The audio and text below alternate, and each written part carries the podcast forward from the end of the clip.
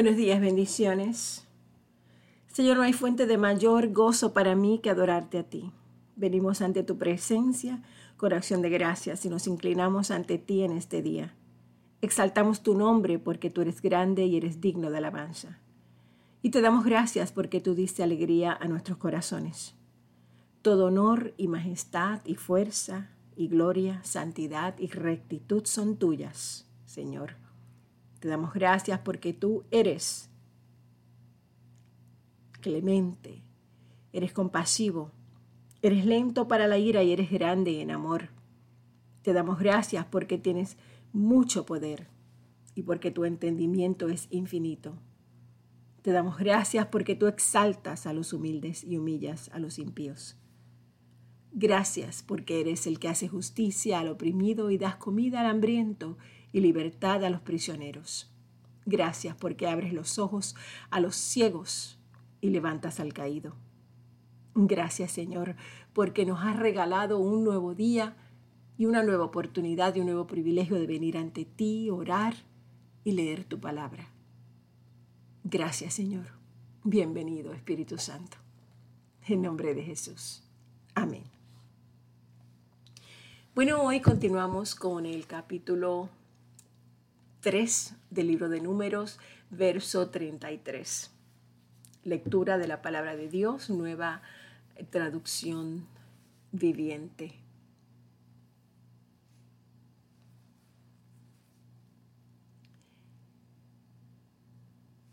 Eleazar, hijo del sacerdote Aarón, era el administrador principal a cargo de todos los levitas, con la responsabilidad particular de la supervisión del santuario.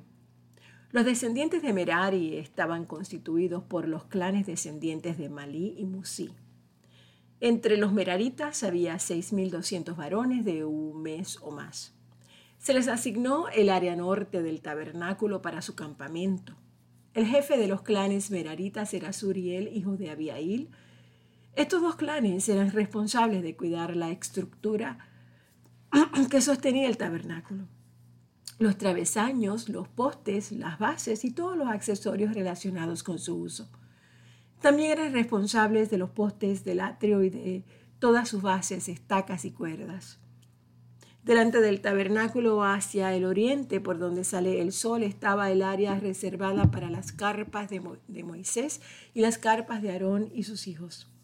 Ellos tenían la máxima responsabilidad sobre el santuario en nombre del pueblo de Israel todo el que no fuera sacerdote o levita y se acercara al santuario sería ejecutado. Cuando Moisés y Aarón, por orden del Señor, contaron los clanes de los levitas, el número total de varones de un mes o más de edad llegó a 22 mil. Rescate del primer hijo varón. Entonces el Señor le dijo a Moisés, ahora cuenta a todos los primeros hijos varones que hay en Israel de un mes o más y anota sus nombres en una lista. Los levitas tienen que ser apartados para mí como sustitutos de todo primer hijo varón de Israel. Yo soy el Señor. Los animales de los levitas también serán apartados para mí como sustitutos de la primera cría de los animales de la nación entera de Israel. Entonces Moisés contó a los primeros hijos varones del pueblo de Israel tal como el Señor le había ordenado. El número de los primeros hijos varones de un mes o más llegó a 22.273. Entonces el Señor le dijo a Moisés, toma a los levitas como sustitutos de los primeros hijos varones del pueblo de Israel. Toma también los animales de los levitas como sustitutos de las primeras crías de los animales del pueblo de Israel. Los levitas me pertenecen a mí. Yo soy el Señor. Los primeros hijos varones de Israel superan al número de levitas por 273. Para rescatar a esos primeros hijos varones que exceden Recoge cinco piezas de plata por cada uno de ellos. Cada pieza pesa lo mismo que el ciclo del santuario que equivale a 20 jeras. Entrega la plata a Aarón y a sus hijos como precio de rescate de los primeros hijos varones que exceden al número de levitas. Entonces Moisés recogió la plata por el rescate de los primeros hijos varones de Israel que superaron al número de levitas reunió 1.365 piezas de plata. como pago por los primeros hijos varones de Israel. Cada pieza pesa lo mismo que el ciclo del santuario. Así que Moisés les dio la plata del rescate a Aarón y a sus hijos, tal y como el Señor le había ordenado. Entonces el Señor les dijo a Moisés y a Aarón, registren los nombres de los miembros de la división cuatita de la tribu de Leví por clanes y familias. Anoten en una lista a todos los hombres entre 30 y 50 años que cumplan los requisitos necesarios para servir en el tabernáculo. Las responsabilidades de los cuatitas en el tabernáculo tendrán que ver con los objetos más sagrados. Cuando el campamento sea trasladado a Aarón y sus hijos, deben ser los primeros en entrar al tabernáculo para bajar la cortina interior y con ella cubrir el arca del pacto. Luego cubrirán la cortina interior con cuero de cabra de la mejor calidad y por encima del cuero pondrán una sola pieza de tela azul. Por último, colocarán las varas en su lugar para trasladar el arca. Luego extenderán una tela azul por encima de la mesa en la que se exhibe el pan de la presencia y sobre la tela pondrán los tazones, los cucharones, los frascos, las jarras y el pan especial. Después extenderán por encima de todo esto una tela escarlata y finalmente sobre la tela escarlata una cubierta de cuero de cabra de la mejor calidad. Luego colocarán las varas para transportar la mesa. Después cubrirán el candelabro con una tela azul junto con sus lámparas, las despabiladeras de las lámparas, las bandejas y los frascos especiales para el aceite de oliva. Luego pondrán por encima de los candelabros y sus accesorios un cuero de cabra de la mejor calidad y montarán todo el bulto sobre una estructura para transportarlo. Luego extenderán una tela azul por encima del altar de oro para el incienso y recubrirán la tela con cuero de cabra de la mejor calidad. Después colocarán las varas para transportar el altar y tomarán todo el mobiliario restante del santuario y lo envolverán en una tela azul. Lo cubrirán con un cuero de cabra de la mejor calidad y lo montarán sobre la estructura para transportarlo. Quitarán las cenizas del altar para los sacrificios y lo cubrirán con una tela púrpura.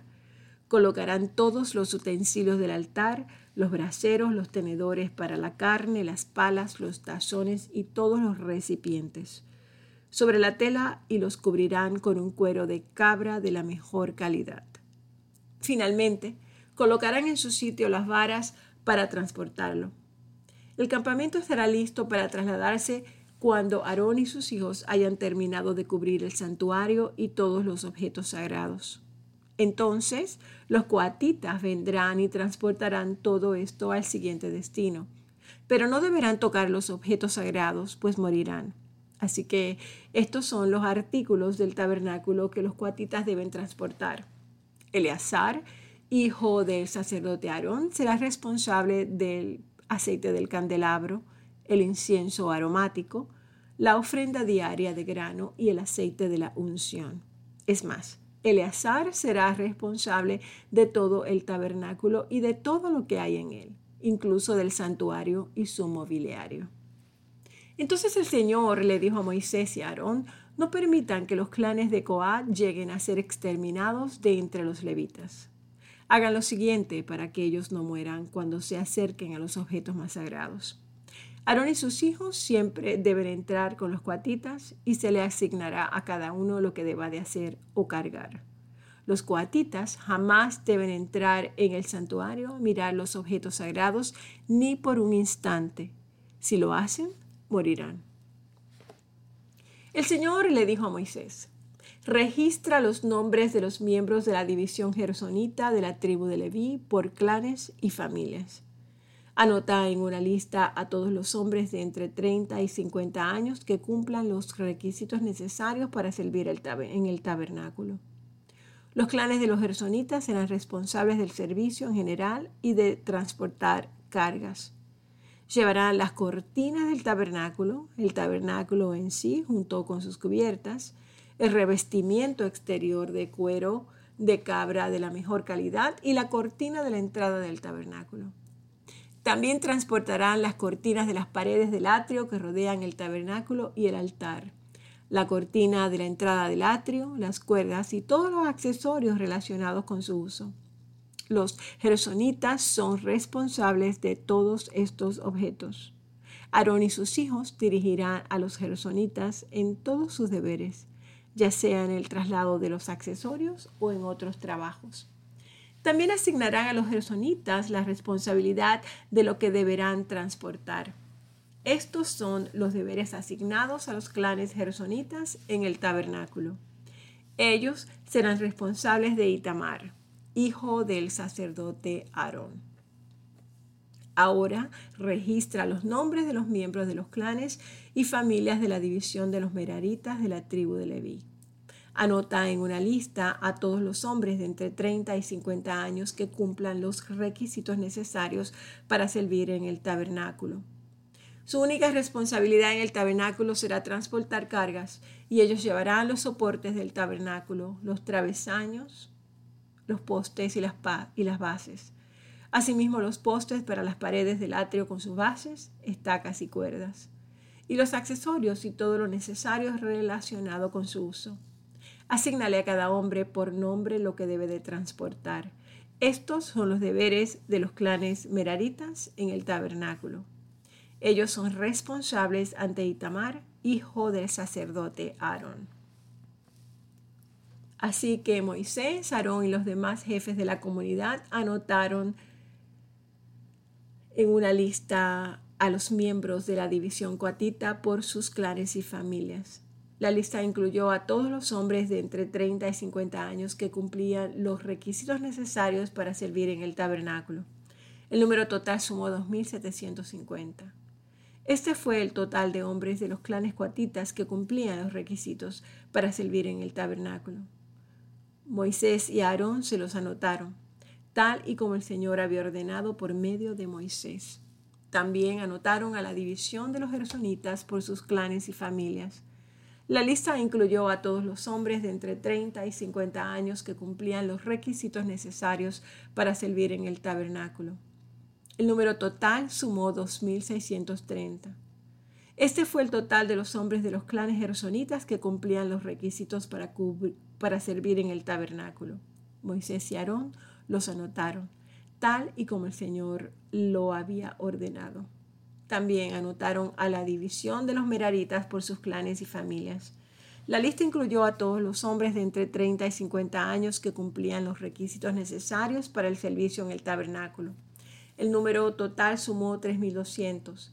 Este fue el total de los hombres de los clanes meraritas que cumplían los requisitos necesarios para servir. Moisés y Aarón lo anotaron, tal como el Señor había ordenado por medio de Moisés.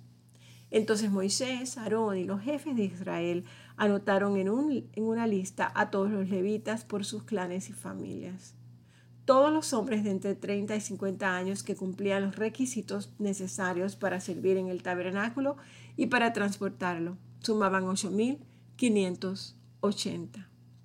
Cuando registraron sus nombres, a cada hombre se le asignó su tarea y se le dijo lo que debía de transportar tal y como el Señor había ordenado por medio de Moisés. Así se completó el registro tal como el Señor le había ordenado a Moisés. El Señor dio las siguientes instrucciones a Moisés. Ordena al pueblo de Israel a que saque del campamento a toda persona que tenga una enfermedad de la piel o un flujo a quien haya quedado ceremonialmente impuro por tocar un cadáver. Esta orden debe aplicarse de la misma manera a hombres y a mujeres.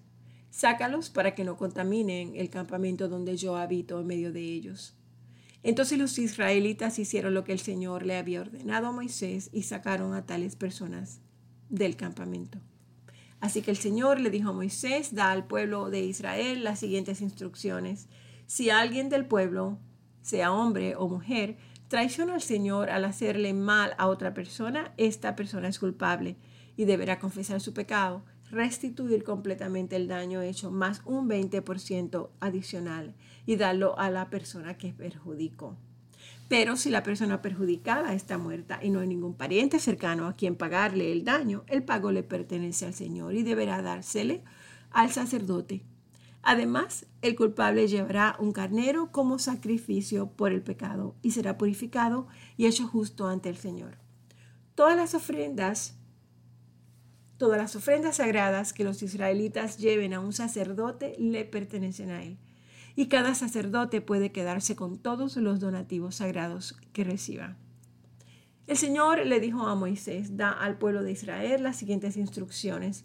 Supongamos que la esposa de un hombre se descarría y le es infiel a su marido y tiene relaciones sexuales con otro hombre sin que lo sepa su esposo ni nadie más. Ella se contaminó aunque no hubo testigos y no fue sorprendida en el acto. Si su esposo siente celos y sospecha de ella y necesita saber si ella se ha contaminado o no, el esposo debe llevarla al sacerdote. También presentará por ella una ofrenda de dos litros de harina de cebada. No debe mezclarse con aceite de oliva ni incienso, porque se trata de una ofrenda de celos para demostrar si ella es o no culpable. Entonces el sacerdote la presentará delante del Señor para que sea juzgada. Pondrá un poco de agua santa en un recipiente de barro y mezclará polvo que tomó del piso del tabernáculo. Una vez que el sacerdote haya presentado a la mujer delante del Señor, le desatará el cuello y colocará en las manos de ella la ofrenda de prueba, es decir, la ofrenda de celos, para discernir si las sospechas de su esposo son justificadas. El sacerdote se pondrá frente a ella y sostendrá el recipiente de agua amarga que trae una maldición para quienes son culpables. Enseguida el sacerdote pondrá a la mujer bajo juramento y le dirá si ningún otro hombre ha tenido relaciones sexuales contigo y no te ha descarriado ni te has contaminado mientras has estado bajo la autoridad de tu esposo, que seas inmune a los, a los efectos de esta agua amarga que trae la maldición. Pero si te has descarriado siendo infiel a tu marido y te has contaminado teniendo relaciones sexuales con otro hombre, en este momento el sacerdote pondrá a la mujer bajo juramento al decir que el pueblo sepa que la maldición del Señor cayó sobre ti cuando Él te haga estéril a causa de tu útero, a, a causar que tu útero se encoja y tu abdomen se hinche ahora que esta agua que trae la maldición entre tu cuerpo y cause que tu abdomen se hinche y tu útero se encoja. A la mujer se le exigirá decir sí, que así sea. Entonces el sacerdote escribirá estas maldiciones en un trozo de cuero y luego las lavará para que caigan dentro del agua. Hará que la mujer beba el agua amarga que trae la maldición. Cuando el agua entrare a su cuerpo, si ella es culpable, le causará un sufrimiento amargo. Después el sacerdote tomará la ofrenda de celos de la mano de la mujer y la alzará ante el Señor y la llevará al altar. Tomará un puñado de harina como porción simbólica, la quemará en el altar y le exigirá a la mujer que beba del agua. Si ella se ha contaminado siendo infiel a su marido, el agua que trae la maldición le producirá un sufrimiento amargo. Su abdomen se hinchará y su útero se encogerá y su nombre se volverá una maldición entre su pueblo. Pero si ella no ha, no ha sido contaminada y es pura, entonces saldrá ilesa y todavía podrá tener hijos. Esta es la ley ritual para lidiar con los celos. Si una mujer se descarría y se contamina mientras está bajo la autoridad de su marido, o si un hombre siente celos y sospecha que su esposa le fue infiel, el marido debe de presentar a su esposa delante del Señor y el sacerdote aplicará esta ley ritual en su totalidad. El marido será inocente de toda culpa en este caso, pero su esposa será responsable por su propio pecado. Nos quedamos aquí en el capítulo 5. Padre, te damos gracias por esta palabra. Te damos gracias, Señor, y te pedimos que en el día de hoy seas tú derramando tu poder y tu gloria sobre nuestras vidas. Gracias, Señor, por dejarnos saber cuánto amor tienes por nosotros, por tus hijos. Te damos gracias, Padre amado, porque tu palabra nos recuerda que el amor tuyo va más allá de las palabras, más allá eh, de un amor que genera acciones evidentes hacia las demás personas. Gracias, Señor por todo lo que has hecho en nuestras vidas. Gracias por todas las bendiciones derramadas sobre nosotros. Gracias porque tu amor es inmenso. Te pido, Padre, que hoy el, el Centro de Vida Cristiana reciba una bendición especial de parte tuya. Gracias, mi Dios. Todo esto te lo pido en nombre de Jesús. Amén.